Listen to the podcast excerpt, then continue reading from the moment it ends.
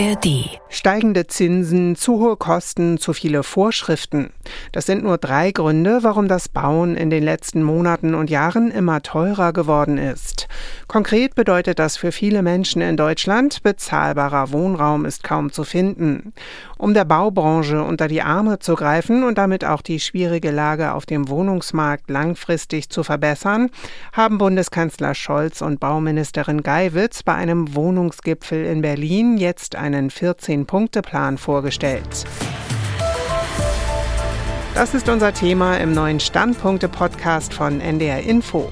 Heute ist Dienstag, der 26. September und ich bin Marei Beermann.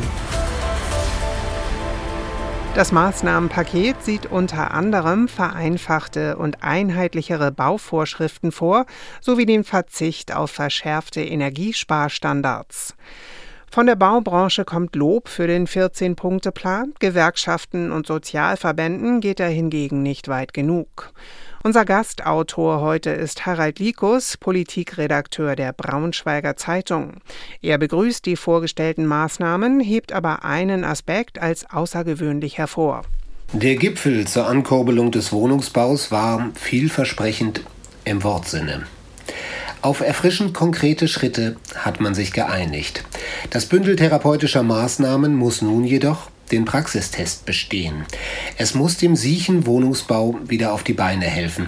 Bemerkenswert ist, der Balanceakt, den so eine Anstrengung der Koalition notwendig darstellt, findet nicht nur auf altbekannten Spannungsfeldern statt. Wie sozialpolitisch reguliert oder wie frei soll unsere Marktwirtschaft sein? Wo zwischen dem ersehnten Bürokratieabbau und der auch nicht ganz unwichtigen Rechtssicherheit verläuft der beste Weg? Diese Fragen kennt man länger schon. Neuartig ist, wie selbstverständlich, nun auch die klimapolitische Festlegung auf bestimmte Energiesparstandards für Neubauten als unnötiges Hemmnis erkannt und einvernehmlich gelockert wurde. Ja, die Entscheidung dürfte Robert Habeck weiteren Ärger mit Umweltverbänden einbringen. Ja, unsere Klimapolitik muss ehrgeizig sein. Doch Demokratie funktioniert halt nicht mit der Brechstange. Meint unser Gastautor Harald Likus von der Braunschweiger Zeitung. Sabrina Fritz vom SWR findet in den ARD-Tagesthemen gerade den Klimaaspekt im Hinblick auf die Wohnungsbaupolitik problematisch. Klar, Bauen ist teurer geworden, die Zinsen, das Material, doch das ist es nicht allein. Für viele Menschen ist das Eigenheim die größte Investition ihres Lebens. Da will man vor allem eines, Sicherheit. Die Regierung hat aber das eigene Heim zum Versuchslabor für ihre Klimapolitik umgebaut. Da war das Chaos um das Heizungsgesetz. Die Förderung ist kompliziert und heute wurde jetzt auch noch die Vorschrift für energiearme Neubauten gekippt. Da wirft der gutwilligste Bauherr die Bauklötze hin und bleibt lieber in seiner Mietwohnung. Damit werden aber keine Mietwohnungen frei. Ein Dach über dem Kopf braucht aber nun mal jeder, die Fachkraft aus dem Ausland oder die Familie, die Nachwuchs will. Für sie hat der Gipfel heute keine schnelle Hilfe gebracht.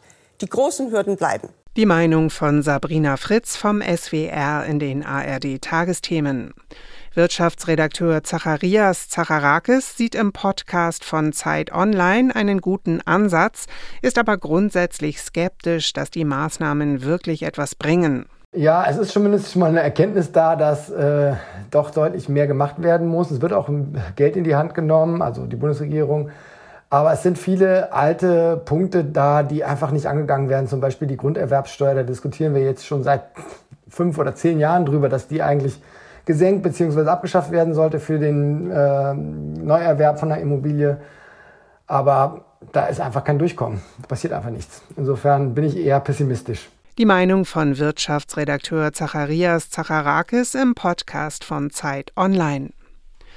Für Spiegel Online ist der Gipfel im Kanzleramt sogar komplett gescheitert, und zwar bevor er überhaupt losging. Eigentlich hatte die Regierung die wichtigsten Akteure der Bau- und Wohnungsbranche für den Montag in die Regierungszentrale eingeladen, um endlich etwas gegen den Mangel an bezahlbaren Wohnungen zu tun.